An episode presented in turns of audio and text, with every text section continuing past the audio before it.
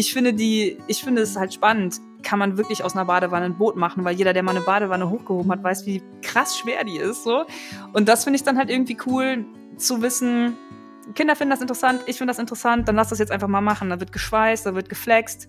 Ist halt auch nicht ungefährlich. Ähm, muss man halt eine Schwimmweste anziehen, aber ich glaube, mit sowas begegnet man Kindern mehr auf Augenhöhe als so super toll mit einer Schere und Geschenkpapier könnt ihr so kleine Locken machen. Irre, oder? Warum glaubst du, schauen Menschen deine Videos? Ich glaube, ich mache sowas wie eine Kochsendung, nur, nur mit, ähm, mit anderen Materialien. Und ich glaube, das ist halt irgendwie, also so eine Kochsendung, wo es halt nicht um Maßangaben geht, sondern darum, irgendwie so einen freakigen Oktopus zu, zu kochen. Was ist dein Geheimnis, um einfach glücklich zu sein? Also ich meine, mein Leben ist halt cool, ne? Ich habe jetzt nicht viel, worüber ich mich beschwere, ähm, weil ich aber auch alles, was mich unglücklich gemacht hat, rausgeschmissen habe. Also ich habe so eine ganz harte No Assholes in My Life Policy. Wie stehst du denn Und, überhaupt zum Scheitern? Ja, ich die scheiter die ganze Zeit. Nonstop. Magst du es zu scheitern? Mich stört's nicht zu scheitern. Also ich kann voll guten Haken hinter Sachen machen und dann denken, jo, das war jetzt halt eine blöde Idee oder das kann ich nicht. Hallo und herzlich willkommen zu Viel Schönes dabei. In diesem Podcast spreche ich alle zwei Wochen mit Menschen, die einen außergewöhnlichen Blick auf unsere Gesellschaft haben. In unserem stressigen Alltag haben wir häufig keine Zeit, über Themen zu sprechen oder nachzudenken, die außerhalb unseres Hamsterrades liegen. Und um genau das zu machen, für ein paar Momente auszubrechen, spreche ich mit denjenigen, die uns helfen können, einen anderen Blick auf die großen Themen unserer Gesellschaft zu bekommen. Zu jedem Interview erstelle ich eine eigene Bildstrecke und einen ganz persönlich geschriebenen Text, um dem Podcast noch zwei weitere Dimensionen zu geben und damit zu einem Multimedia 3D-Podcast werden zu lassen. Über die Website viel-schönes-dabei.de findet ihr dann auch die Bildstrecke und den Text zu jeder Folge. An dieser Stelle möchte ich mich bei allen Supporterinnen und Supportern bedanken, die diesen Podcast unterstützen. Danke, dass ihr am Start seid. Und wenn du jetzt auch mitmachen möchtest, dann kannst du das natürlich tun. Einfach auf vielschönesdabei.de vorbeischauen und Supporter oder Supporterin werden. Dafür gibt es extra Folgen wie die Nachbesprechungen, den viel Schönes dabei Beutel und die Möglichkeit, vorab Fragen an meine Gäste und Gästinnen zu stellen. Ja, aber jetzt möchte ich auch genau da bleiben und zwar bei meiner Gästin, äh, die heute mal leider nicht persönlich, aber ähm, remote vor mir äh, sitzt quasi auf der anderen Seite des Computers, äh, denn wir sind mitten im ach, gefühlten weiß nicht, fünfte Welle ist es wahrscheinlich, ja, ja. fünfte, oder? Ja, auch fünf Jahre jetzt schon, glaube ich. Ne? So Mindestens gefühlt. fünf Jahre. und äh, wir haben die 200.000 geknackt am Tag, deswegen haben wir gedacht, ist wahrscheinlich klüger, uns mal so zu treffen. Ja. Hallo, bei mir, vor mir sitzt Laura Kampf. Hallo Laura. Hi. Schön, dass ich äh, hier in deinem virtuellen Aufnahmestudio sein darf. Herzlichen Dank. Ja, schön, dass du da bist und mitmachst. Ähm, wer Laura ist und mit wem ich da eigentlich gerade rede, das wird sie uns in guter alter viel Schönes dabei Manier selbst vortragen. Und ähm, Laura, du hast gerade eben einen Link von mir bekommen. Einfach draufklicken und dann kannst ja. du einfach losreden.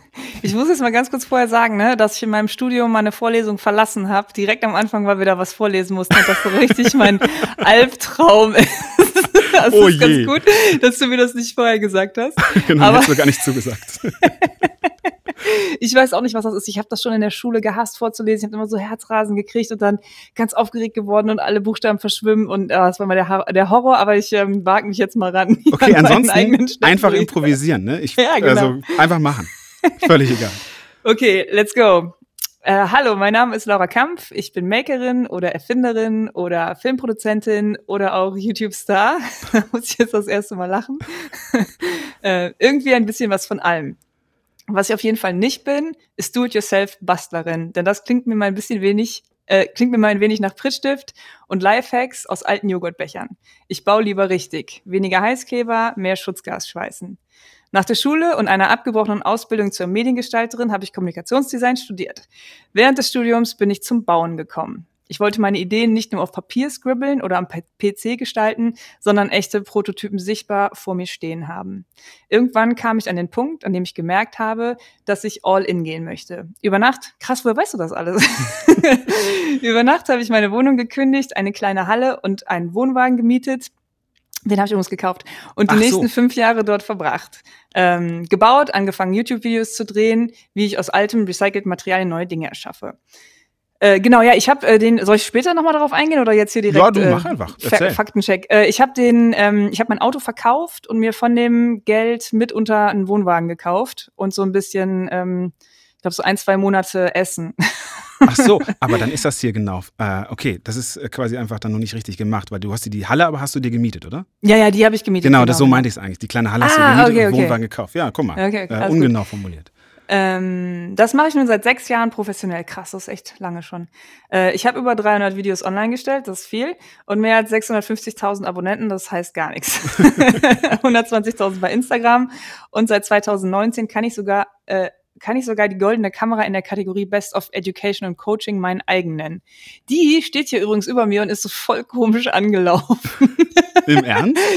ja, ja. Ich, ich, warte. So schlechtes Goldspray, oder was? Äh, ja, ich glaube, das ist schon so vergoldet, aber kannst du das sehen? Ja, ich würde einen Screenshot so, machen, wenn das okay ist. Ja, warte, ich versuche die mal so zu halten, dass man es sehen kann. So, sieht man das so? Ja. Ey, die ist so richtig räudig. Ah, ja, ja. Das ist aber traurig. Man meint, das wäre so ein schönes Ding. Ja, ich glaube, man muss sich dann auch darum kümmern. Das wusste ich aber nicht, dass, dass man, dass man sich ja so ein Tamagotchi ins Haus holt, den man dann folieren muss. ähm, über die Videos bin ich auch zu anderen tollen Projekten gekommen. Seit 2018 produziere ich Machgeschichten für die Sendung mit der Maus. Bereits, bereits davor habe ich zwei Staffeln Schrott or Not für den WDR gedreht. Wie ich dazu gekommen bin, eine alte mobile Spionageeinheit zu kaufen, warum es besser ist, aus alt neu zu machen und warum ich im April sogar Astronautin sein werde, sehr gut, darüber sprechen wir in der nächsten Stunde. Mein Name ist Laura Kampf und ich bin heute die Gästin bei Viel Schönes dabei. Hallo Laura, herzlich willkommen. Hallo. So, also genau, du hast ja schon den, den Live-Faktencheck gemacht, das ist super. Ähm, es ist, ja, ich muss leider wirklich sagen, bei einer Tradition, dass irgendwas falsch ist. Ist dir noch was aufgefallen, wo ich hätte genauer sein können? Ähm, nee, ich glaube, im Großen und Ganzen stimmt das alles so. Ist auch alles so ein bisschen, ähm, also ich finde so, der Lebenslauf wird eh immer so romantisiert, ne? Und man erzählt dann ja auch selber nur noch die Sachen, die halt irgendwie dann auch so hinterher Sinn ergeben.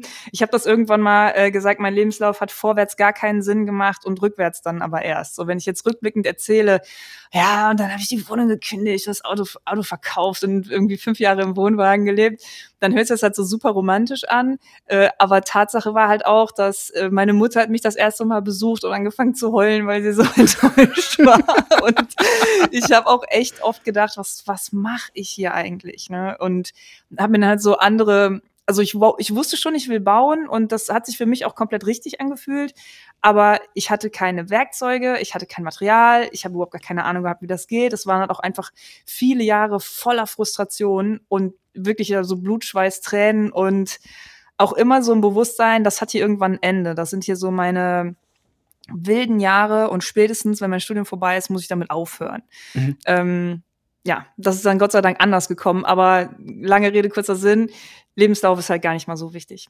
Ja, aber das ist ja, doch, ich finde das eigentlich äh, total wichtig, weil tatsächlich geht es mir auch so ein bisschen so. Also immer, wenn ich ja. versuche, irgendwem zu erklären, oder wenn mich einer fragt, was machst du eigentlich, mhm. dann habe ich da eigentlich keine richtige Antwort drauf, weil äh, ja. ich mache alle zwei Jahre was anderes. Das Rückblicken macht das irgendwie schon alles Sinn, aber nach vorne schauen sagen immer die Leute, ja, aber warum denn das jetzt? Ja. Ne, so. Ja, voll. Und dann, also selbst wenn man was sagt, wie, also YouTube sage ich zum Beispiel nie, ne? Ich mache YouTube-Videos, weil dann kommt direkt so, äh, damit kein Geld verdienen, so, äh, mache ich auch Katzenvideos, äh, werde ich reich. Das ist dann halt direkt so, so eine Unterhaltung, natürlich nicht mit Freunden oder ähm, Aber das ist ja schon interessant, weil du hast 650 Bock drauf. Du hast ja 650.000 Abonnentinnen und Abonnenten.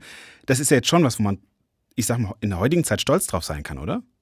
Ja, ach, pff, ich finde die Abonnenten, also ich finde dann eher, als ich jetzt gerade gelesen habe, 300 Videos, habe ich gedacht, boah, krass, ey. 300 Videos ist schon viel. Das war mir jetzt nicht so klar.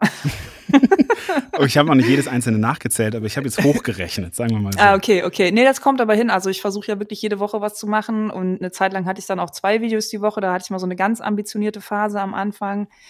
Ähm, Ja, das kommt schon hin, dass das so viele sind. Ähm, das finde ich aber dann beeindruckender als die Abonnenten, weil sich das ja auch gerade wieder total ändert. Äh, ich weiß nicht, wie sehr du da im YouTube-Game drin bist, So aber nicht. Abonnenten waren halt vor ähm, fünf Jahren viel, viel wichtiger, als das jetzt so ist. Jetzt Worum ist halt nur jetzt? noch Watchtime, wie lange die Leute gucken. Das Okay. ist jetzt das Allerwichtigste. Und das Genau. heißt aber, äh, es geht nicht darum, dass du eine Stunde Video machst, sondern die müssen die zehn Minuten, die du machst als Video, die müssen die komplett durchgucken. Genau, genau, Okay.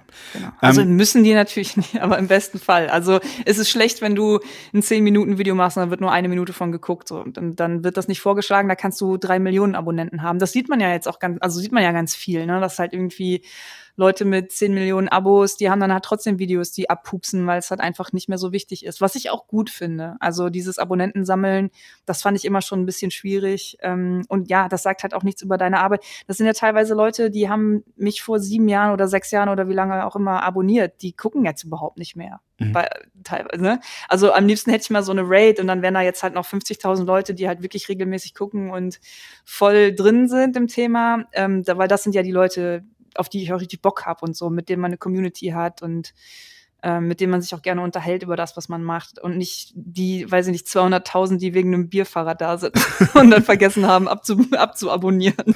Für all diejenigen, die Laura jetzt noch nicht kennen, also es können vielleicht nur zwei sein oder drei vielleicht, aber für diejenigen, die dich nicht kennen und sich fragen, Bierfahrrad, ähm, wo muss ich klicken? ähm, überhaupt mal die Frage äh, zur Erklärung. Äh, die wahrscheinlich, die, die Frage, die du wahrscheinlich am, am meisten in deinem Leben beantwortet hast oder in deinen letzten fünf, sechs Jahren. Was ist eine Makerin und was unterscheidet sie eigentlich von einer Erfinderin oder einer Hm. DIYerin und ähm, bist du das eigentlich oder was bist du eigentlich? Also Erfinderin finde ich irgendwie immer cool. Da werde ich immer so ein echt Erfinderin. das, das gefällt mir ganz gut. Makerin ist, glaube ich, einfach ähm, so ein Überbegriff, der natürlich aus dem Amerikanischen kommt, wo es ja auch nicht so mit Ausbildungsberufen so krass eng gesehen wird wie bei uns in Deutschland. Ne? Also wenn du halt sagst, so jetzt bin ich Tischler, dann bist du jetzt halt Tischler und dann ähm, kannst du da halt auch einfach dein Business aufbauen und loslegen. Und hier ist es ja so ein bisschen äh, abhängig vom Meister und vom Gesellen und die ganzen Ausbildungsberufe, was natürlich auch toll ist, dass das Handwerk hier so geschützt ist.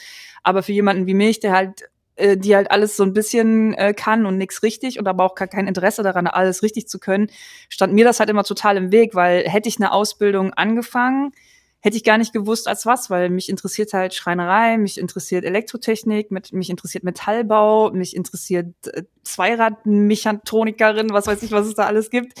Das kann ich ja nicht alles zu Ende machen. Also ich habe ja noch nicht mal einen Mediengestalter zu Ende gemacht. Aber du, es fehlten irgendwie nur wenige Wochen, hast du mal gesagt. Ja, das ja, richtig? ganz wenige Wochen. Da, und dann habe ich einen Fehler gemacht. Ich habe damals in der Filmproduktion gearbeitet und hatte da auch eh gerade so eine Phase, wo ich einfach gar keinen Bock mehr drauf hatte. Und dann habe ich mal so, wie, wenn ich jetzt alle meine Überstunden zusammenzähle, so wie viele Tage frei wären das eigentlich? Weil das so ein Thema war, was mich halt voll genervt hat, dass ich jedes Wochenende da äh, auf irgendwelchen Drehs stand äh, und nie da, äh, ist ja auch egal. Jedenfalls habe ich zusammengerechnet und das war dann halt irgendwie noch genauso lange bis zur Abschlussprüfung und dann habe ich direkt gekündigt und bin gegangen. Oh nein. Aber das heißt, du hast die Prüfung nicht gemacht, hättest es Nee. aber einfach machen können, theoretisch. Ich ne? hätte es auch einfach machen können, aber ich hatte dann, ich habe dann gedacht, wenn ich das jetzt mache, dann, dann ähm, habe ich auch, glaube ich, nicht den- Druck, noch mal was anderes zu machen. Weil mir hat der Job schon gefallen. Also Kamerafrau finde ich super, ähm, aber irgendwie der Inhalt nicht. Also die Arbeit war gut, aber der Inhalt hat mir nicht gefallen. Und ähm, irgendwie habe ich mich dann da, glaube ich, so unterbewusst in so eine Ecke gedrängt. Ich mache das jetzt nicht zu Ende ähm, und kann halt auch nicht so richtig jetzt hier arbeiten. Ich muss noch mal neu anfangen und habe dann Design studiert. Mhm. Nee, ich empfehle das nicht. ne? Das sind hier keine, keine Berufsberatung. Okay, also ich schreibe das dann auf. Also Laura empfiehlt ein Designstudium und eine abgebrochene Berufsausbildung. Nee, klar, das ist richtig. Ähm, Ja. anders als die meisten anderen ähm, How-To-Videos, nenne ich sie jetzt mal, bei, bei YouTube, baust Mhm. du ja keine neuen schicken Gegenstände so richtig slick, sondern und, und erklärst, was du machst, sondern Mhm. du recycelst Gegenstände und auch Gegenstände, Ja. die andere oder wahrscheinlich viele Müll nennen würden Ja. und machst daraus eben neue Dinge.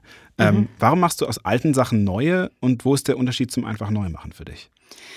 Also historisch äh, und die ganz ehrliche Antwort ist einfach, da ich hatte, als ich da angefangen habe mit meinem Wohnwagen und in der Halle habe ich eigentlich keine Kohle gehabt für irgendwas und habe dann ähm, neben mir war so eine Autoschlosserei und da habe ich dann halt immer die Sachen aus dem Schrott geholt und versucht da irgendwas dran zu braten und so, irgendwie Löcher reinzubohren, zu gucken, was passiert.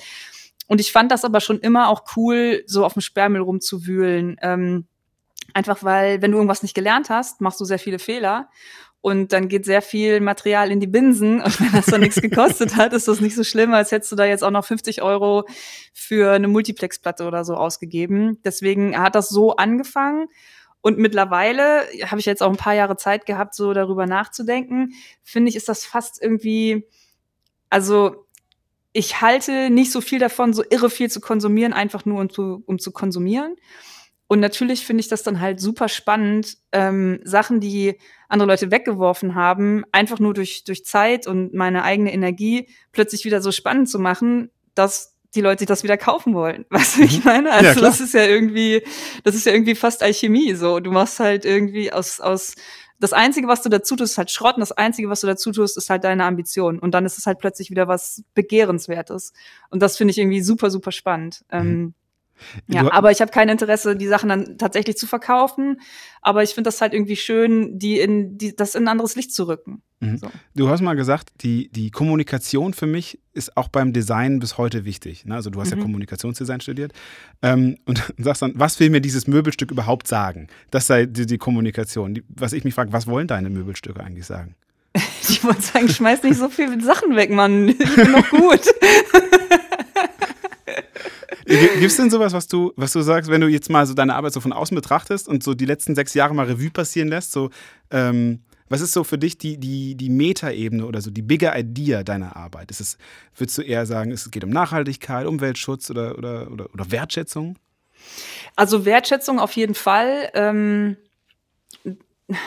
Boah, ich, ich finde das immer, sobald man dann halt anfängt, dazu spezifisch zu werden, hört sich das auch alles so ein bisschen zu hochtrabend an. Ne? Ich, hab, ich tue mich auch super schwer damit, das irgendwie Kunst zu nennen, weil ich immer denke, ja, nee, eigentlich, ich weiß ja, wie es, ich weiß ja, wie es wirklich ist. So, ich weiß ja, dass ich die Sachen dann einfach finde und dann eine Idee habe und dann mache ich das und bin total dreckig und dass ich friere meinen Arsch ab in der Werkstatt und so. Das ist halt nichts Prätentiöses und das ist keine Kunst, das ist halt einfach nur der Drang, jetzt diese Idee so wahr werden zu lassen. Keine Ahnung. Aber ähm, das deswegen, ist doch eher ein Problem mit unserem Kunstverständnis, oder? Das ja, das Kunst kann auch gut sein. sein. Ja, oder auch das, also für mich, ich finde ich finde Kunst halt total toll und ich find, äh, bin immer so voll beeindruckt davon und ich glaube, das wäre so eine Sache, so wie ein Spitzname, weißt du, du kannst ja nicht jetzt selber einen Spitznamen ausdenken für dich. Das muss schon jemand anders machen.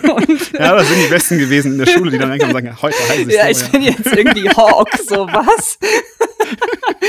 ähm, nee, und ich glaube, so ist das mit der Kunst auch, dass ähm, das kann man nicht selber über seine Sachen behaupten, das müssen andere machen. Mhm.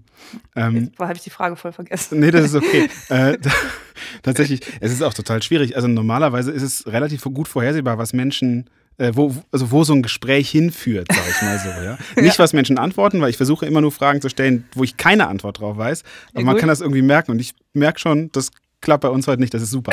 äh, also, aber ein anderes Zitat von dir, was ich total spannend finde und was mich als alten Kunsthochschüler doch direkt zu Folgefragen geführt hat, war, du sagst, the process is the product. Ja, genau. Und das fand ich interessant, weil wenn der Prozess, also der, das Produkt ist, wie wichtig ist eigentlich dann das Ding, was du da gebaut hast? Völlig unwichtig. Völlig unwichtig.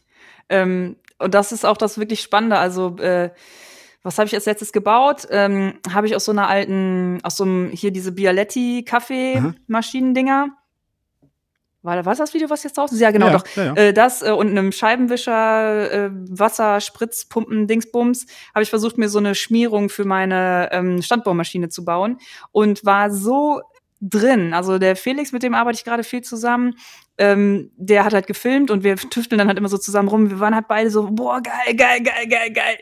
Und dann ist das Video hochgeladen und ich habe halt irgendwie heute auch an der Standbohrmaschine, ich habe es noch nicht mal angemacht. also, das ist dann halt auch vorbei. Also, mich interessiert das wirklich gar nicht. Sobald das fertig ist, ist ganz selten, dass ich Sachen habe, die ich danach dann noch so mega feier oder unbedingt irgendwie aufhängen will oder. Sind die Sachen denn dann alle praktikabel oder schmeißt du die dann weg? Also ich denke gerade so an so ein Ding von deinem, äh, du hast mal so einen Pferdeanhänger umgebaut. Ja. Und dann hast du da außen so einen Kocherkoffer dran gemacht. Also quasi, mhm. wo du so, so ein Kocherset dran hattest und ja. dann da. Und ich habe mich gefragt, ob das wirklich praktikabel ist. Nö. Und nutzt du das dann oder ist das, nee. liegt es dann in der Ecke? Nee, also ich schmeiß es natürlich nicht weg. Ähm, äh, und die, Teil, die Einzelteile, da war ja so ein Trangia-Kocher drin und so und ein Schneidebrett und so. Die Sachen nutze ich dann halt auch oder hab, das sind Sachen, die ich eh schon hatte. Ähm, oft sind es ja einfach nur Skizzen von Ideen oder so. Also manchmal ist es auch einfach nur ein flüchtiger Witz irgendwie, dass ich halt denke, jetzt wie mit dieser Schmierungsmaschine, so könnte man da nicht dann Scheibenwischermotor für nehmen. So, ja, lass mal ausprobieren, ob das geht. Das ist jetzt aber nicht mein Statement für die Patentanmeldung. Das ist nicht das, wo ich irgendwie mein ganzes Leben hinterstehe und berühmt dafür werden will, dass ich aus dem Scheibenwischermotor so eine Schmierung gebaut habe. Ich will das halt einfach ausprobieren, gucken, ob ich alle Probleme gelöst bekomme, die ich lösen muss, um das zu machen. Und dann ist es mir halt auch schon wieder relativ egal. Wenn ich Möbel baue, dann ist das was anderes, weil ich dann auch weiß, die ähm, stelle ich jetzt nicht, die schmeiße ich halt nicht raus oder so. Entweder baue ich die von vornherein schon für Freunde ähm, oder ich baue die halt für mich und dann ist dann eine ganz andere Ästhetik drin. Aber so diese Frickelarbeiten ähm, sind halt oft dann auch so Skizzen im mhm. Grunde, sind es 3D-Skizzen.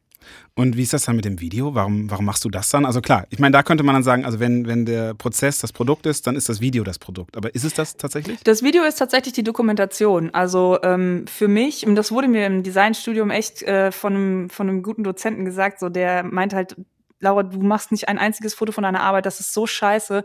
Du kannst dich da selber halt nicht mehr dran erinnern, du musst lernen, deine Arbeit irgendwie ernst zu nehmen und das machst du am besten, indem du das alles dokumentierst. Und dann habe ich halt irgendwann angefangen, halt zumindest mal vorher-nachher Fotos zu machen.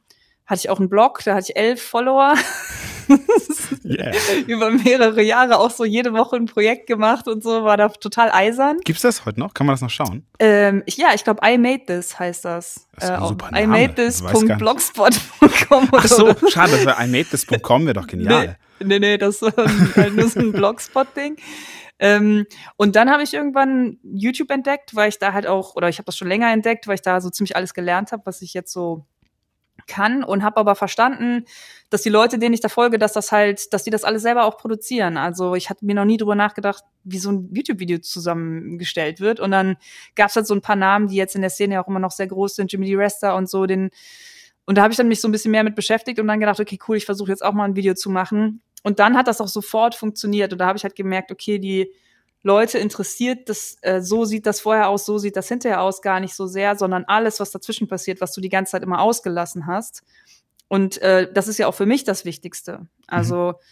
und deswegen dachte ich, dann ist das auch das, was ich, was ich dokumentieren muss. Und das sind dann halt jetzt die Videos. Und das, ey, es ist so cool einfach, dass ich all diese Projekte, die es teilweise nicht mehr gibt, oder es sind andere Sachen, oder die gehören jetzt Freunden, oder die sind kaputt gegangen, die sind halt immer noch da in dieser Videoform, ne? Und ich mhm. sehe mich halt vor sechs Jahren in, in, in, einer anderen Werkstatt und so. Ich finde es total cool. Warum, halt glaubst so du, warum glaubst du, schauen Menschen deine Videos? Ich glaube, ich mache sowas wie eine Kochsendung, nur, nur mit, ähm, mit anderen Materialien. und ich glaube, das ist halt irgendwie, also so eine Kochsendung, wo es halt nicht um Maßangaben geht, sondern darum, irgendwie so einen freakigen Oktopus zu zu kochen. und das guckt man sich doch gerne an, oder? Also ja, das voll. ist ja irgendwie was, man denkt, ey, krass abgefahren. Und äh, ich glaube, die, die Sachen, die ich baue, die werden ja auch nicht großartig nachgebaut.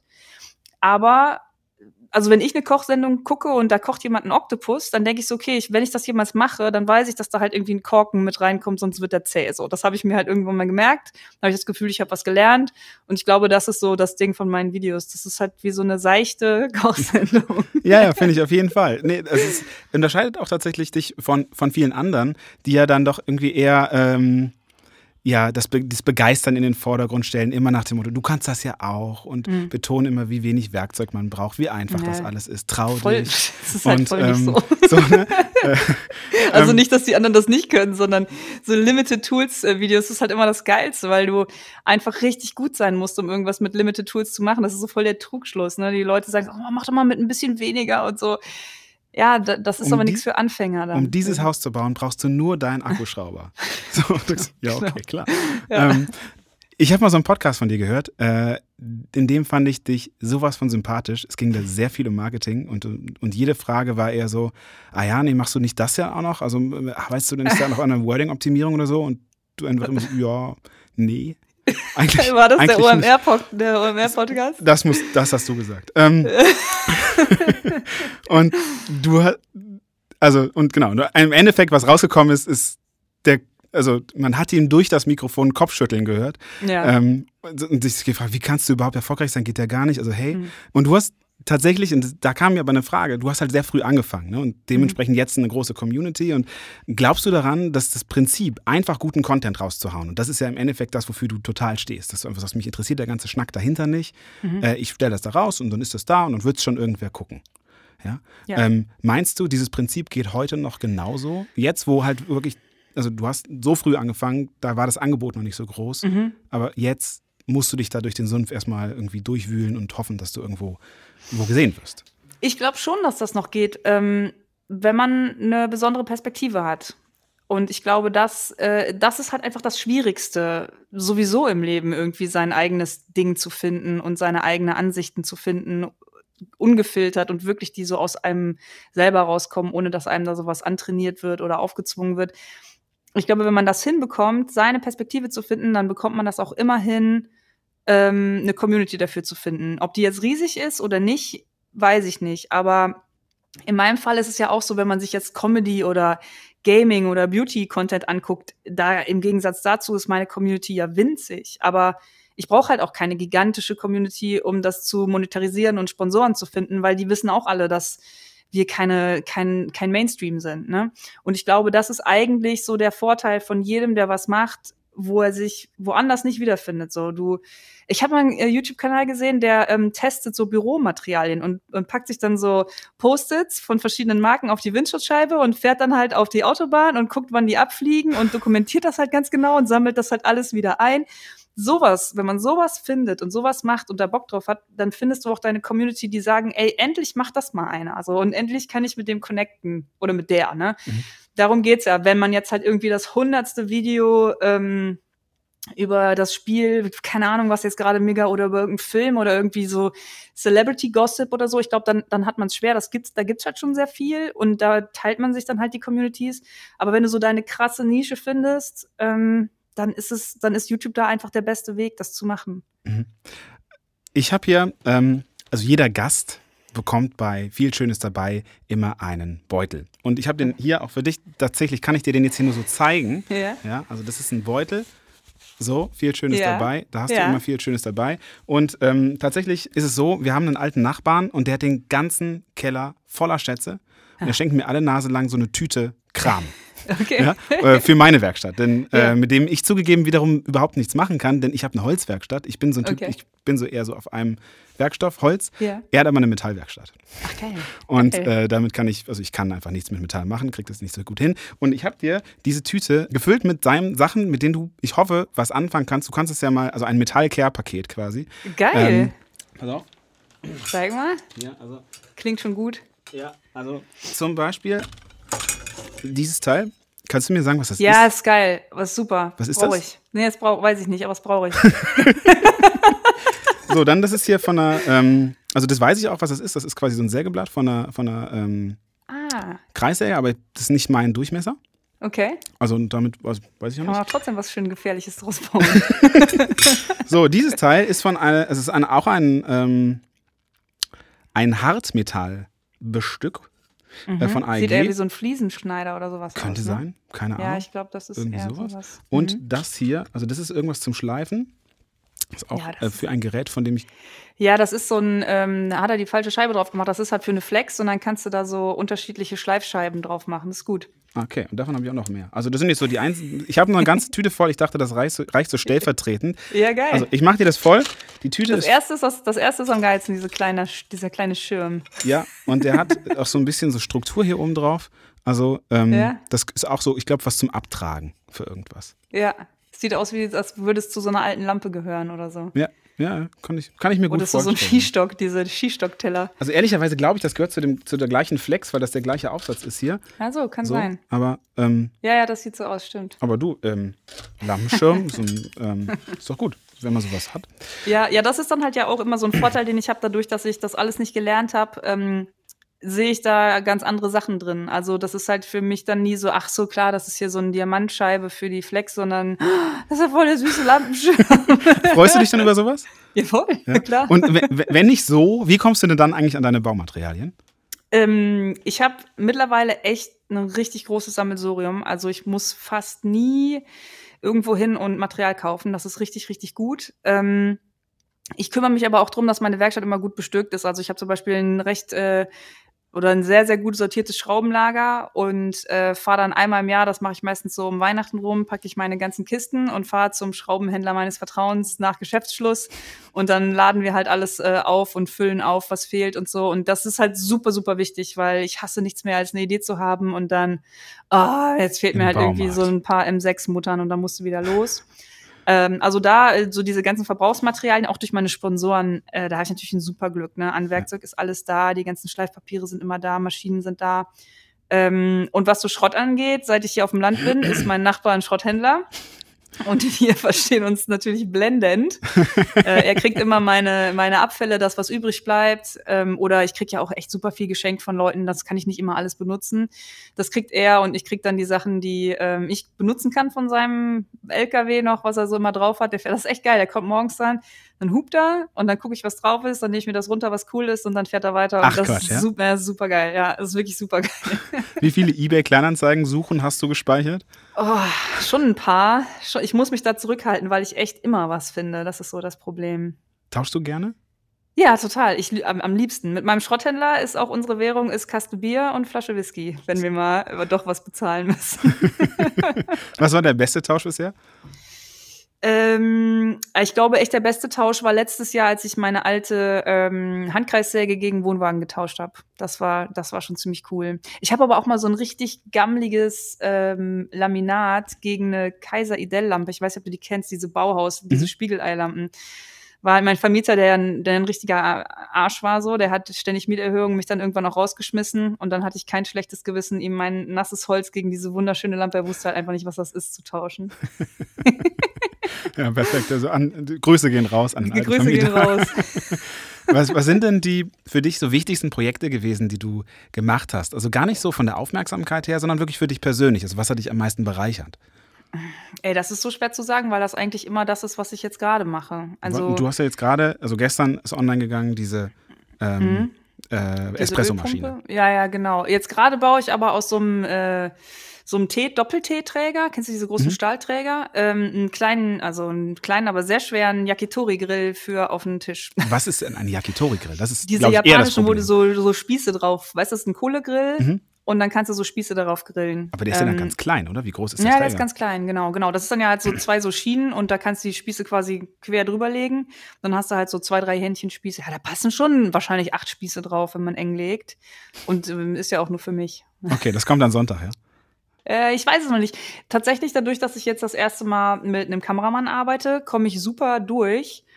Ähm, und letzte Woche haben wir diese Ölpumpe gebaut und dann war aber erst Mittwoch und dann habe ich das jetzt so am Wochenende nebenbei, diesen Yakitori-Grill angefangen, aber vielleicht hebe ich mir das auch tatsächlich mal auf für schlechte Zeiten und wir machen diese Woche dann zwei Videos und vielleicht wird was ganz anderes hochgeladen. Mal gucken. Okay, ich bin gespannt.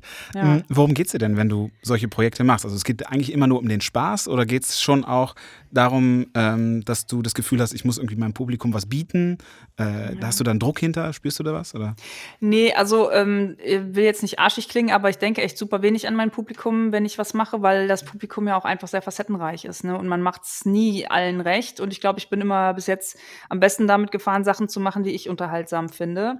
Ich achte aber schon drauf, ob das eine Idee ist, die halt auch ein Video trägt. Ähm, weil manche Ideen sind halt so klein, dass das dann halt auch in zwei Minuten erzählt wäre. Und dann ist es mir zu kurz. Also ich versuche mittlerweile halt immer so zehn Minuten Geschichten zu erzählen und dann dementsprechend auch Projekte zu zu haben, die dann das auch tragen. Aber da ist mein Filter und so die ganze Inspirationsmaschine oder wie auch immer man das nennt, ist mittlerweile wirklich so fein justiert auf das, was ich brauche, dass mir auch nichts anderes mehr einfällt. so, alle Ideen, die ich habe, dauern irgendwie zehn bis zwölf Minuten im Video. Du hast ja eben schon kurz über deine Vorbilder gesprochen, ne? Und Jimmy mhm. D. Ressa genannt. Wenn mhm. du aber alle nennst, dann ist es immer, oder mehrere, dann ist es immer Adam Savage, Tom Sachs, Mhm. Ähm, und noch ähm, Simone, und ich, ja. ich, ich, nenne sie jetzt, ich spreche sie deutsch aus, Girz. Also, ja. Jetsch wird es, glaube ich, ausgesprochen, ja. Und normalerweise sagt man ja sowas wie hier Never Meet Your Idols. Ne? Ja, Aber du hast ja eher einen anderen Ansatz gewählt. Ja. Und einfach alle kennengelernt. Also war das eine gute oder eine schlechte Idee? Das war eine total gute Idee. Ähm, ich glaube, mein erstes Idol war der Jimmy, den ich kennengelernt habe. Ähm, und da war ich wirklich so krass nervös, weil das aber das ist auch das, was ich gerade meinte. So, wenn man dann jemanden findet, der das macht, was einem so anspricht oder so direkt ins Herz geht. Und das ist, also es hört sich so bescheuert an, aber mich berührt das halt, wenn jemand so mit Schrott arbeiten kann und so geile Ideen hat und das so unvorhersehbar alles bauen kann. Ähm, das ist für mich äh, voll emotional einfach. Und dass das nicht normal ist, weiß ich auch. Aber als ich ihn dann halt gefunden habe äh, im Internet und seine Videos, habe ich halt direkt so ein komisches von, ey, wir, wir würden uns so gut verstehen, weil, also wenn man so ähnliche Ansätze hat, dann hat man so viel zu quatschen und irgendwie der Hammer. Aber es war für mich halt super emotionalisiert. Und dann war ich halt irgendwann mal da in New York und ähm, musste auch oder durfte direkt mit ihm auf der Bühne halt so einen Panel-Talk und so. Das war dann halt, nachdem ich meine ersten Videos veröffentlicht habe. Und ähm, ich war die ganze Zeit kurz vorm Heulen. Also ich war so aufgeregt und hat überhaupt kein Wort rausgebracht. Das hat bei ihm tatsächlich bestimmt so drei, vier Treffen gedauert, bis ich dann halt auch mich so locker machen konnte und so richtig dann so eine freundschaftliche Ebene auch gefunden habe, ähm, die wir jetzt Gott sei Dank haben. Und das ging dann, also Jimmy war der schwierigste, weil es halt der erste war. Danach ging es dann halt ein bisschen besser. Ähm, genau, mit Adam durfte ich da, also das Gute ist aber auch, das muss man so sagen, wir arbeiten ja auch immer direkt zusammen. Ne? Mhm. Und ähm, das ist dann nochmal so die Steigerung, wenn man jemanden trifft, der ähnliche Interessen hat und äh, einen beeindruckt und super gut ist und so fast so Mentorqualitäten, ähm, dann ist das ja die eine Sache, wenn man sich halt trifft und austauschen kann, aber wir arbeiten dann ja meistens auch direkt zusammen. Und das ist dann halt sofort Freundschaft einfach. Also und du, hast du dann direkt äh, auch das Gefühl, so, oh je, oh je, wenn ich jetzt irgendwas falsch mache, dann denkt er, ich bin irgendwie. Ja, äh, aber das Gefühl habe ich immer. Ja. ja, ich bin voll, voll Imposter geplagt. ähm, sollten wir jetzt alle unsere Idole anschreiben eigentlich?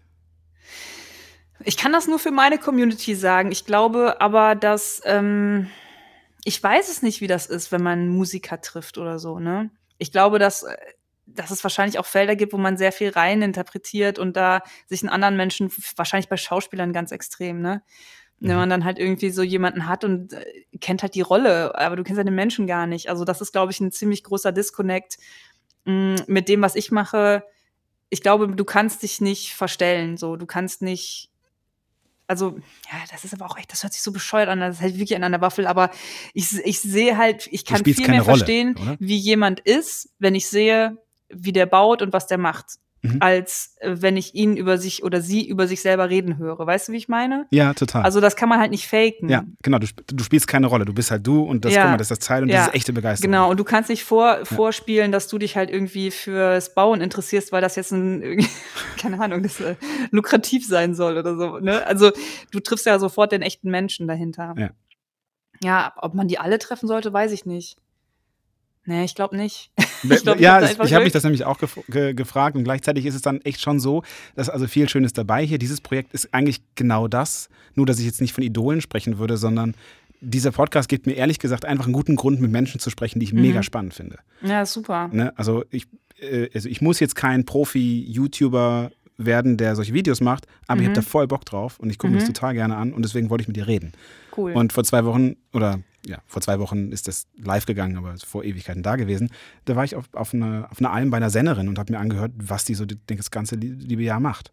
Ach, geil, ne? okay. Ne? Und das ist halt so, ich kann halt in Welten reingucken oder ich darf ja. in Welten reingucken. Und ja. ich weiß trotzdem nicht, ob ich Clouseau anrufen würde.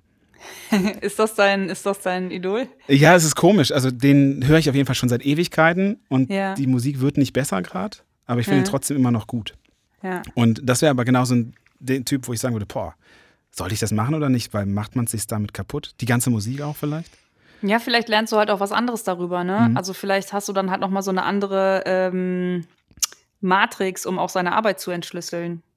Ja, vielleicht schon, ne? Das ist richtig. Mhm. Keine Ahnung. Schwierig. Wie ist das denn? Also du ähm, warst ja jetzt kürzlich in New York und mhm. hast ähm, auch Videos dazu gemacht über deine Zusammenarbeit mit Tom Sachs, also einem deiner Idole, über, dem, ja. über das wir gerade sprachen. Ja. Und du wirst ja jetzt Astronautin wegen ja. ihm. Äh, wie, was, was genau hat es damit auf sich? Ich habe es tatsächlich immer noch nicht so richtig verstanden. Ja. Ähm, was machst du da und, und wann geht's los? Okay, also ich versuche das kurz zusammenzufassen, weil über Tom Sachs Arbeit kannst du halt wirklich, äh, pff, ich, ich habe so viel schon über ihn gelesen und so viel über ihn erzählt, aber ich finde es trotzdem immer wieder schwierig, das zusammenzufassen, weil seine, sein Universum halt wirklich gigantisch groß ist. Im Grunde genommen, er ist halt ein zeitgenössischer Künstler aus New York. Er baut, also er macht, er macht Skulpturen, er baut Skulpturen viel auch mit minderwertigen Materialien, also viel Plywood, äh, Heißkleber, irgendwas, was weggeschmissen ist, äh, irgendwelche Besenstiele, die er auf der Straße findet und so. Und er hat gerade eine Ausstellung in Deichtorhallen und da geht's um sein Space-Programm, was er, ich glaube 2016 hat er damit angefangen. Und im Grunde baut er ein Space-Programm angelehnt an die Apollo, an das Apollo-Space-Programm von der NASA nach, aber alles halt aus Plywood und Papier und Schrott. Nichtsdestotrotz ist das halt ernst. So, es ist ihm halt äh, richtig, richtig ernst und es ist halt alles bis ins Detail so genau wie möglich nachgeahmt. Aber es ist trotzdem halt noch eine Skulptur. So. Mhm. Und der hat mehrere Reisen gemacht, Mond, Mars, äh, Europa. Und in den Deichtorhallen geht's jetzt nach Vesta um da, also da werden zwei Astronautinnen hingeschickt, um zu gucken, ob es da seltene Erden gibt, damit wir mehr Handys machen können, um unsere Handysucht halt zu befriedigen. Und äh, natürlich geht's, das ist dann halt eine zwölf Stunden Performance, wo zwei Astronautinnen, aber auch viele andere aus dem Team das halt nachspielen, wie diese Reise dann aussehen würde. Super viel mit selbstgebauten Special Effects.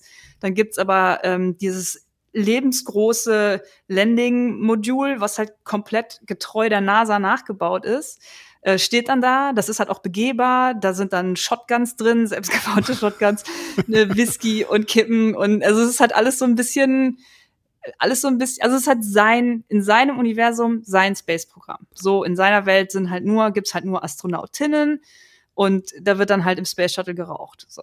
ich weiß, das hört sich halt alles so ah, das richtig ist, weird eigentlich an. eine geile Aktion, ja. Aber ja, das wie, ist eine super geile Aktion, ja. Und wie, wie ist das denn, wenn du ähm, da drin bist, kriegst, hast du ein Skript, weißt du, was passieren wird? Oder ist das, ist es quasi so, ein, so eine Überraschungsperformance, dass du reagieren musst auf Sachen, die passieren? Nee, es gibt schon, ähm, also das wird, das ist halt ernsthaft, das ist richtig, da wird richtig viel passieren. Also wer Zeit hat, ich glaube, es ist am 9.4., ähm, und diese Performance, also man darf nicht Performance sagen, es ist eine Live-Demonstration, geht äh, zwölf Stunden und da passiert die ganze Zeit was. Also diese ganze Reise wird abgebildet. Ähm, also Beispielsweise landen die Astronautinnen dann auf Vesta und dann gibt's einen selbstgebauten Rover, damit fahren die dann durch die Deichtorhallen zur ersten Ausgrabungsstätte.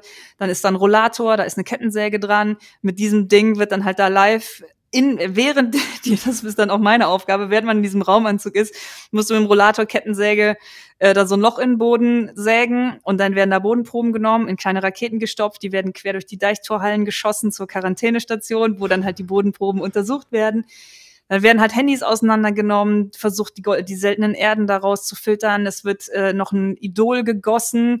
Es gibt eine Teezeremonie. Ähm, es, es ist wirklich also sehr äh, sehr aufregend alles und ähm, man versteht das, glaube ich, auch nur, wenn man sich das mal so angeguckt hat oder zumindest die Exponate gesehen hat. Okay, also 9. April Deichtorhallen. 9. 6. April Deichtorhallen, genau. Und äh, ich weiß ungefähr, worum es geht. Aber er hat schon gesagt, er will halt auch ähm, so ein bisschen das Drama beleuchten zwischen Mission Control und dann den Astronautinnen und das uns jetzt nicht unbedingt leicht machen. So, er will mhm. halt auch so der fiese Mansplainer sein, der es einfach hat an seinem Bildschirm und wir strugglen da mit dem Kettensägenrollator und müssen das halt irgendwie alles wuppen. Und es immer zum, zum falschen Zeitpunkt kommt das nächste Hindernis. Ja, ja, genau. Was waren denn so andere Highlights, so äh, aus den Nähkästchen geplaudert mit deinen Idolen? Also ich sage mal so, ich habe natürlich ähm, viel recherchiert und ich könnte jetzt 17 nennen, die ich spannend finde. Aber welche fandst du gut? Also, ich mein Highlight ist natürlich, dass das auch ähm, nicht nur geile Projekte sind. Also mit Simone Jetsch haben wir ja zum mhm. Beispiel einen Tesla zum Pickup-Truck umgebaut und so. Das ist natürlich total geil. Oder mit Simone und Adam waren wir in der Wüste und haben so ein Autorennen gegeneinander gefahren und sind halt so richtig ineinander gerast und so. Ähm, das ist alles cool, aber das Highlight an sich ist eigentlich, dass so ab und zu das Telefon klingelt und Simone dann halt FaceTimed und wir quatschen halt ein bisschen und erzählen von unseren Hunden und so. Und das auch mit, mit Tom. Also, das ist halt ein Künstler, den ich halt richtig, richtig krass bewundere. Und das ist durch tausend Zufälle haben wir uns kennengelernt. Und jetzt quatschen wir halt miteinander und tauschen uns aus. Und das, das ist irgendwie das Highlight. Ähm, und da denke ich dann auch manchmal so, krass, ey, nur wegen diesen bisschen YouTube-Videos hast du halt Con Connections zu Leuten, die also die dich halt so begeistern und die, von denen du so viel lernen kannst und die halt aber auch so gute Freunde sind mittlerweile. Das ist schon irre irgendwie. Ja. Cool. Das ist das Highlight. Ähm, du hast ja, also du hast genau, gerade eben schon erzählt, diese, diese Autotour ähm, oder diese, dieses Mad Max Race quasi in der, ja. in der Wüste der absolute Hammer. Wer es nicht gesehen hat, ich packe das in die Show Notes. genial. ähm, du hast aber auch, ja, äh, also über den, die, äh, die, Goldene Kamera haben wir schon gesprochen. Das war ein anderer Preis, aber du hast den Webby Award gewonnen mit Adam ja. Savage zusammen. Der übrigens, ähm, falls ihr den, falls ihr Mythbusters kennt, ja. ja das ist einer von den, einer, äh, der nicht mit dem ähm, Barret von Mythbusters. Ja. Ich weiß nicht, ob ich da jetzt wirklich auch allein bin, der, der den kennt, weil ich vor. Ach, ich glaube, den kennen schon sehr viele. Ja. Ja, also ja. ich habe äh, früher eine Zeit lang in Kanada gelebt und da habe ich schon ah, okay. Mythbusters geschaut. Ja. Ähm, deswegen, Cooler Typ, ey. Äh, genau, super, super Typ. Und mit dem hast du ein, ein, Projekt gemacht, um in das Jahr 2021 zu kommen. Und dafür mhm. habt ihr den Webby Award gewonnen. Was, was genau hat es mit diesem Projekt auf sich eigentlich? Ey, jetzt, jetzt plaudere ich richtig aus dem Markt. Ich glaube, ich habe da sogar irgendwas unterschrieben, aber ist mir jetzt egal, weil ich, das war ähm, mit einer, äh, das war ein gesponsertes Projekt. Mhm. Da wurde ich gefragt, ob ich äh, Bock habe, äh, eine riesige Skulptur zu bauen, um in dieses Jahr neu bla reinzufahren. Die, das Konzept war so scheiße, dass ich gesagt habe, nee, auf keinen Fall, das ist blöd. Aber wie wär's denn, wenn ich so ein Rad baue, was halt irgendwie Funken wirft und das, was ich dann hinterher auch gebaut habe. Ähm, und habe das aber eigentlich auch nur gemacht, weil die direkt gesagt haben, ja, der Adam macht auch mit und so. Und so, ja, cool, dann können wir dann noch mal ein bisschen connecten. Ähm, und das Projekt hat dann auch mega viel Spaß gemacht, weil es dann halt ab da komplett nur bei mir in der Werkstatt war und ich das alles alleine machen konnte. Es war dann auch ein Livestream, es war keiner von den Leuten da. Es war so ganz easy unter Corona. Dann haben wir einen Webby gekriegt und rate mal, wer den gekriegt hat. Ja, eher wahrscheinlich, ne? Ne, fucking Agentur. Nein. Klar. Nicht im Ernst. Na sicher. Die haben dann noch so ein, und die haben dann so, ah, jetzt mal alle abstimmen und so. Laura Adams so postet das war's. Dann habe ich es natürlich gemacht, weil ich will auch so einen scheiß Webby haben, klar, Mann. Und dann haben wir den gekriegt und dann kam dann so eine E-Mail so, ah ja, danke, so mit eurer Hilfe haben wir es geschafft. Und dann habe ich nie wieder was von denen gehört. Aber auch Nicht gedacht, im Ernst. Hier, ja. So, an dieser Stelle, diese freundliche Agentur, die wird nochmal kontaktiert hier. Die äh, ja. Laura braucht ihren Webby Award. Aber wie, wie ist es? Ah ja, aber dann gammelt ihr hier genauso rum wie die goldene Kamera. ja, aber wenigstens gammelt dann da was. ähm, aber wie, wie ist dieses, hat dieses Projekt funktioniert? Also ich konnte einen Hashtag absetzen. Mhm. Ja, genau. Und dann äh, passierte was? Light it up 2021 oder irgendwie sowas. Äh, oder einfach nur Hashtag 2021, weiß ich gar nicht mehr, wie das ging. Konntest du dann da äh, tweeten. Und je mehr Tweets waren, desto schneller hat sich meine Maschine gedreht. Und da gab es halt einen bestimmten Threshold. Ab dem Punkt ist eine Flamme in die drehende Maschine gef gefallen. Und die Maschine hatte am, am äußersten Ende des drehenden Arms ähm, hier, wie heißt das, Stahlwolle. Mhm. Und Stahlwolle entzündet sich halt super schnell und, und schmeißt dann Funken. Und dadurch, dadurch, dass die Flamme da reingefallen ist, hat die sich entzündet und durch die, den krassen Wind, durch die Drehung ist dann halt so ein riesiges Sternschnuppenmassaker entstanden. Ähm, und das war dann so ein bisschen das Projekt. Und das haben wir dann ein paar Mal gemacht. Man kann das halt immer wieder nachladen. Und das gleiche Ding habe ich dann jetzt auch noch mal an der Sendung mit der Maus, haben wir es noch mal benutzt für die Silvesterfolge. Das tatsächlich, also die Sendung mit der Maus, kleiner, also wir, wir, gehen jetzt mal nochmal zurück ins Vorgespräch. Also tatsächlich, meine Kinder sind beide Riesenfans von der Sendung mit der Maus und ähm, das war mit auch ein, ein Grund oder ein Weg, wie ich dich kennengelernt habe. Also ich hatte vorher mhm. schon mal von dir gehört und habe es dann in der Maus gesehen und dann sofort nachgeschaut und seitdem ja. äh, schaue ich gerne deine Sachen. Und gerade eben mussten die Kinder unbedingt rein, die waren total also den ganzen Nachmittag schon hibbelig, weil sie die Laura sehen wollten, durften eben einmal Hallo sagen. Ja. Äh, also super, auch das. Also du bist tatsächlich jetzt im Cast oder in äh, einer mhm. der, der Hosts von der Sendung mit der Maus. Wie ist es dazu gekommen überhaupt? Das hat äh, auch irgendwie alles wieder total mysteriös. Ich habe irgendwann mal eine E-Mail bekommen wegen einer anderen Show, dieses Schrott or Not, was ich vorher mhm. gemacht habe. Äh, da hat mich irgendjemand empfohlen wohl, dass ich äh, super Moderatorin wäre. Aber ich habe das halt noch nie, ich habe noch nie irgendwas moderiert. so, und wir wissen halt bis heute nicht, wer diese Empfehlung ausgesprochen hat. Ob das ein Witz war oder so. Und da habe ich durch tausend Zufälle halt da die Moderatoren oder die, die Expertenrolle bekommen und habe zwei Staffeln Schrott or Not gedreht. Dadurch hatte ich schon Kontakte zum WDR. Und der Redakteur, der die erste Staffel Schrott Not abgenommen hat, der ist auch Redakteur für die Sendung mit der Maus. Und dann haben die nochmal angerufen, ich glaube ein Jahr später, ob ich Lust hätte, spontan so vier Weihnachtsfolgen zu machen. Dann habe ich so Last-Minute-Bastelkram gemacht. Äh, in diesem Kinderkontext fand ich das dann auch okay zu basteln. Ähm, hab dann aber hinterher gedacht, dass Kinder halt auch irgendwie nicht immer nur mit Basteln abgespeist werden sollten, so dass man denen halt auch ruhig mal eine Kreissäge zeigen kann. Ähm, und da ist halt immer so dieses, ja Gott, Kind mit Kreissäge viel zu gefährlich, aber Kinder gucken sich halt auch Skispringen an, das ist auch viel zu gefährlich, ne? Oder sie gucken Formel 1. Ähm, nur weil die das angucken, heißt das ja nicht, dass die sich sofort an eine Kreissäge stellen. Aber ich glaube, das kann man Kindern schon zutrauen, zu verstehen, dass das was ist, was halt Erwachsene machen, wenn die das gelernt haben. Und dass man da aber coole Sachen mitmachen kann. Also meine eigene Erfahrung äh, vom Basteln in der Grundschule war immer so frustrierend. Ich weiß noch, ich war so enttäuscht und hieß die ganze Zeit so, ja, nächste Woche wird gebastelt für Weihnachten und super Geschenke und so. Und ich habe mir wer weiß was vorgestellt und dann haben wir so Nudeln auf den Bierdeckel geklebt und das Gold angesprüht und ich dachte so, das ist doch jetzt nicht, da habe ich mich doch jetzt nicht eine Woche drauf gefreut. Das ist doch hässlich. Das müsst ihr doch auch sehen. Und ähm, so war dann halt so ein bisschen meine Argumentation ähm, mit denen so, ey, lass uns doch halt mal was anderes machen. Lass uns den Kindern doch mal halt auch richtig jetzt coole Sachen zeigen. Weil wenn es auch darum geht, Kindern und Jugendlichen das Handwerk nahezubringen, dann machst du das halt auch nicht äh, mit Energiespartipps fürs Heimwerken oder äh, hier habe ich irgendwie mir die Fußleiste selber zugesägt, äh, toll, wieder was gespart. Ähm, das ist halt scheiße, das interessiert ja keinen. Ne? Und deswegen äh, war das so ein bisschen der Ansatz, okay, wir machen da auch Sachen, die Kinder zwar nicht können, aber wir bleiben thematisch in einer Welt, ähm, wo sich meine Interessen und die Interessen von Kindern, ich glaube, das ist oft das Gleiche und da überschneidet sich das halt einfach. Und ich finde die, ich finde es halt spannend, kann man wirklich aus einer Badewanne ein Boot machen, weil jeder, der mal eine Badewanne hochgehoben hat, weiß, wie krass schwer die ist, so. Und das finde ich dann halt irgendwie cool zu wissen, Kinder finden das interessant, ich finde das interessant, dann lass das jetzt einfach mal machen. Da wird geschweißt, da wird geflext, ist halt auch nicht ungefährlich, ähm, muss man halt eine Schwimmweste anziehen, aber ich glaube, mit sowas begegnet man Kindern mehr auf Augenhöhe als so super toll mit einer Schere und Geschenkpapier könnt ihr so kleine Locken machen. Irre, oder?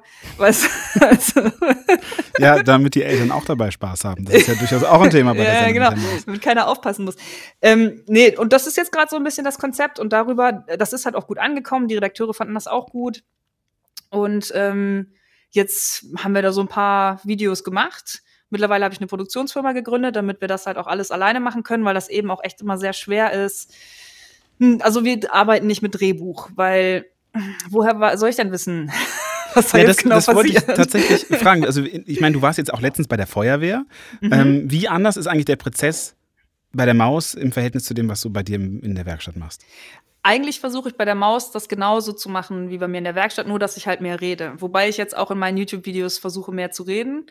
Ähm, aber eigentlich soll es das Gleiche sein. Und ähm, die Feuerwehrgeschichte, das war noch mal was anderes. Das war die erste Sachgeschichte, die ich machen durfte. Also über meine eigenen. Das, mein Format heißt Laura's Machgeschichten. Ähm, bin ich jetzt aber auch, da ist mal jemand krank geworden und dann durfte ich halt dieses Feuerwehrding übernehmen und habe dann halt auch eine Sachgeschichte gemacht, was auch mega Spaß gemacht hat. Ähm, und da gibt's dann natürlich Drehbuch, ne? Da muss man, da muss man ja eine Geschichte erzählen. Aber für meine Geschichten gibt's halt nur die Fragestellung, kann man aus einer Badewanne ein Boot machen, schwimmt das wirklich? Und dann machen wir das halt. Und das kann dann halt auch sein, dass es halt nicht funktioniert. Mhm. Bis jetzt hat es toi toi toi immer ganz gut funktioniert. Aber irgendwann wird auch eine Folge kommen, wo ich halt scheiter. Und ähm, das muss halt auch gehen. Also ich finde, auch das ist irgendwie cool, dann zuzugeben und zu sagen, so, ja, klappt nicht, ne? Die Badewanne schwimmt nicht. Ich hätte ehrlich gesagt auch gedacht, dass die nicht schwimmt. Aber ähm, ja, das, das finde ich irgendwie ganz schön. So hat sich das entwickelt und dieses Jahr machen wir wieder neue Folgen, planen wir jetzt die nächsten. Das wird, das wird auch ziemlich spannend, glaube ich. Wie stehst du denn Und, überhaupt zum Scheitern? Ja, ich, ich scheitere die ganze Zeit. Nonstop. Magst du es zu scheitern? Mich stört es nicht zu scheitern. Also ich kann voll guten Haken hinter Sachen machen und dann denken, jo, das war jetzt halt eine blöde Idee. Spornt dich das, das denn eher an oder steckst du deinen Kopf in den Sand und sagst, ja, okay, nächstes Projekt? Nee, also das äh, Aufgeben tue ich relativ selten. Ähm, manchmal bin ich aber jetzt zum Beispiel mit dieser, mit meinem letzten Projekt, das hat am Ende dann auch nicht so funktioniert, wie ich mir das vorgestellt habe. Und das ist dann halt auch so ein, ja, ist halt jetzt nicht so geil, wie ich dachte. Vielleicht gehe ich da noch mal ran, vielleicht funktioniert es auch einfach nicht. Das finde ich dann halt okay. Aber so mitten im Proze äh, Prozess irgendwie das Handtuch schmeißen, das mache ich nicht. Das ist dann ja auch so das Schöne daran. Einfach weitermachen, bis einem eine Lösung dann einfällt. Ne? Ja, also das, das, das ist jetzt vielleicht für, eher so für die, für die Lauerkampf-Fans oder, ähm, aber äh, was ich mich gefragt habe, was ist aus dem Pferdeanhänger geworden? Steht bei mir im Garten. Weil der da ist, das war irgendwann weg. Ich habe keinen Bock mehr gehabt, ja. Ich habe keinen Bock mehr gehabt. Ich habe einfach keinen Bock mehr gehabt, weil alle Probleme für mich gelöst waren. Also um das so zu erklären, ich habe einen äh, alten Pferdeanhänger ähm, gekauft für einen Apfel und ein Ei. Das war total morsch, das Ding. Und habe gedacht, hier Corona, ich baue mir da jetzt einen, ähm, einen Wagen draus und habe das dann halt, der, der, sah, der sieht ja auch total geil aus, ne, mit Alu und so und äh, alles neu gestrichen und neu gemacht und komplett neu aufgebaut, gedämmt und Solar oben drauf und neue Fenster, also neue alte Fenster rein aus dem alten Wohnwagen ausgebaut und ein Sonnendeck und total cool. Und dann war der fertig. Es ging dann jetzt halt eigentlich nur noch um die Inneneinrichtung. Und dann hatte ich halt keinen Bock mehr drauf, weil alles, was mich interessiert hat, hatte ich halt schon gemacht. So, mich hat halt die Außengeschichten und so und die Fenster, das fand ich gut.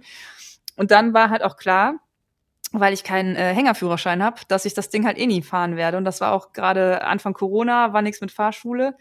Und dann habe ich irgendwie abgeschlossen mit dem Ding. Und jetzt steht's rum, also vielleicht passiert ja noch mal was damit. Aber nicht als Wohnwagen. Bis okay. ich eine bessere Funktion finde, steht er da. Aber sieht gut aus. Ja, fand ich nämlich auch. Und dann ich, irgendwann, man klickt sich halt so durch. Das sind jetzt Sachen, die ich jetzt nicht irgendwie so, so quasi immer Woche für Woche geguckt habe. Und irgendwann denkst du halt, wo ist denn jetzt wo geht's denn jetzt weiter? ich habe ähm, so viele Kommentare bekommen, die Leute waren richtig traurig. Aber was soll ich machen? Also, da kann ich mich dann auch nicht dazu zwingen, jetzt irgendwie so eine hässliche, hässlichen Boden rein, hässliches Bett rein und fertig. Das, das mache ich dann nicht. Dann, ja. dann soll es jetzt vielleicht noch nicht. Also dann habe ich einfach noch keine passende Idee. Vielleicht kommt da ja mal in die Maus oder irgendwas anderes oder. Du wirkst ja. eigentlich immer sehr ausgeglichen und vor allem auch jetzt wieder einfach zufrieden und ja. glücklich. Und ja. das ist tatsächlich ja eine Frage, auch wie was ist dein Geheimnis, um einfach glücklich zu sein? Also ich meine, mein Leben ist halt cool, ne? Ich habe jetzt nicht viel, worüber ich mich beschwere, ähm, weil ich aber auch alles, was mich unglücklich gemacht habe, rausgeschmissen habe. Also ich habe so eine ganz harte No Assholes in my Life Policy. Also so Leute, die mich nerven oder die so einfach keine guten Leute sind. Ich hatte zum Beispiel mal so einen richtig schrecklichen Chef, der hat mir mein ganzes Leben versaut, weil der so ein, darf man hier fluchen, so ein ja, Arschloch klar, einfach bitte. war so, ne? Und ähm, der Job hat mir eigentlich total gut gefallen, aber der Typ war eine Katastrophe. Und dann habe ich gedacht, okay, nee, äh, hiernach mache ich mich selbstständig. Das geht einfach nicht. Es funktioniert einfach nicht. Also ich kann das nicht mehr ertragen, dass halt irgendwelche ähm, cholerischen Menschen über mein Leben bestimmen. Also ich muss das jetzt versuchen, irgendwie selber in den Griff zu kriegen, weil mich das so richtig krass belastet. Also wenn dann auch, wenn, ich meine, das bleibt jetzt auch nicht aus, dass ich halt nie schlechte Leute treffe oder so oder nie mal irgendwie einen schlechten Tag habe, aber mich, mich belastet das schon krass, wenn ich so negative Energie von anderen Leuten mitbekomme, bringt mich das immer so richtig aus dem Tritt und deswegen versuche ich mich da so weit es geht von fernzuhalten. Ich glaube, daher kommt halt die Selbstständigkeit, Daher kommt auch, dass ich jetzt mittlerweile so auf dem Land bin und ich habe meine beste Freundin eingestellt. Wir verstehen uns blendend. Wir essen jeden Mittag das Gleiche und so. Also es gibt so ein paar Sachen, die kann man, die, die kann man ja machen. Das sind dann so Kleinigkeiten, ne? Mhm. Ähm, also Kleinigkeiten wie jeden Mittag das Gleiche essen. Äh, die, die helfen mir einfach, so locker zu, locker zu bleiben. Mhm. Und du, du hast mal so ein Video gemacht, also das habe ich mich gefragt, so, ähm, was passiert eigentlich, wenn man mal keine Idee hat? Ne? Mhm. Und dann hast du ein Video gemacht, ähm, äh, die, ich glaube, das heißt 1000 Bad Ideas. Und ähm, in dem du auch von dem Druck sprichst, den du hast, eben jede Woche irgendwie was zu haben. Aber mhm. was machst du denn, wenn du wirklich mal keine Idee hast?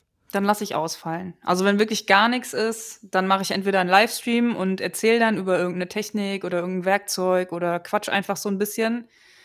Äh, oder ich lasse halt komplett ausfallen. Was würde ähm, dann passieren? Also was, was passiert in deinem Kopf zu sagen, okay, fuck, jetzt, jetzt enttäusche ich alle oder? Mm, nee, also ich, ich enttäusche mich dann. Ne? Ich habe ja so ein, so ein Spiel mit mir selber, dass ich einfach jede Woche ein Video mache. und wenn das dann nicht klappt, dann klar, aber das passiert ein paar Mal im Jahr. Also das passiert einfach. Oder mir, ich bin krank oder ich habe einfach eine schlechte Zeit oder keine Ahnung, ich will in Urlaub, dann mache ich halt kein Video. Das geht schon. Ich kann, also da kann ich dann auch loslassen. Ähm, YouTube straft das natürlich tierisch ab, ne? Also dann ja, hast du erstmal die ganzen Zahlen sind voll im Keller und so. Einnahmen gehen runter wie Sau, also das kostet richtig Geld. Ähm, aber über sowas versuche ich gar nicht nachzudenken, weil dann trifft man auch, also dann würde ich wahrscheinlich eher ein schlechtes Video hochladen, nur damit die Zahlen nicht runtergehen. Und das ist halt der falsche Weg. Also dann ist man wieder bei der, bei der Community und bei der Authentizität und das merken die sofort. Also. Inwiefern denkst du über Geld überhaupt nach?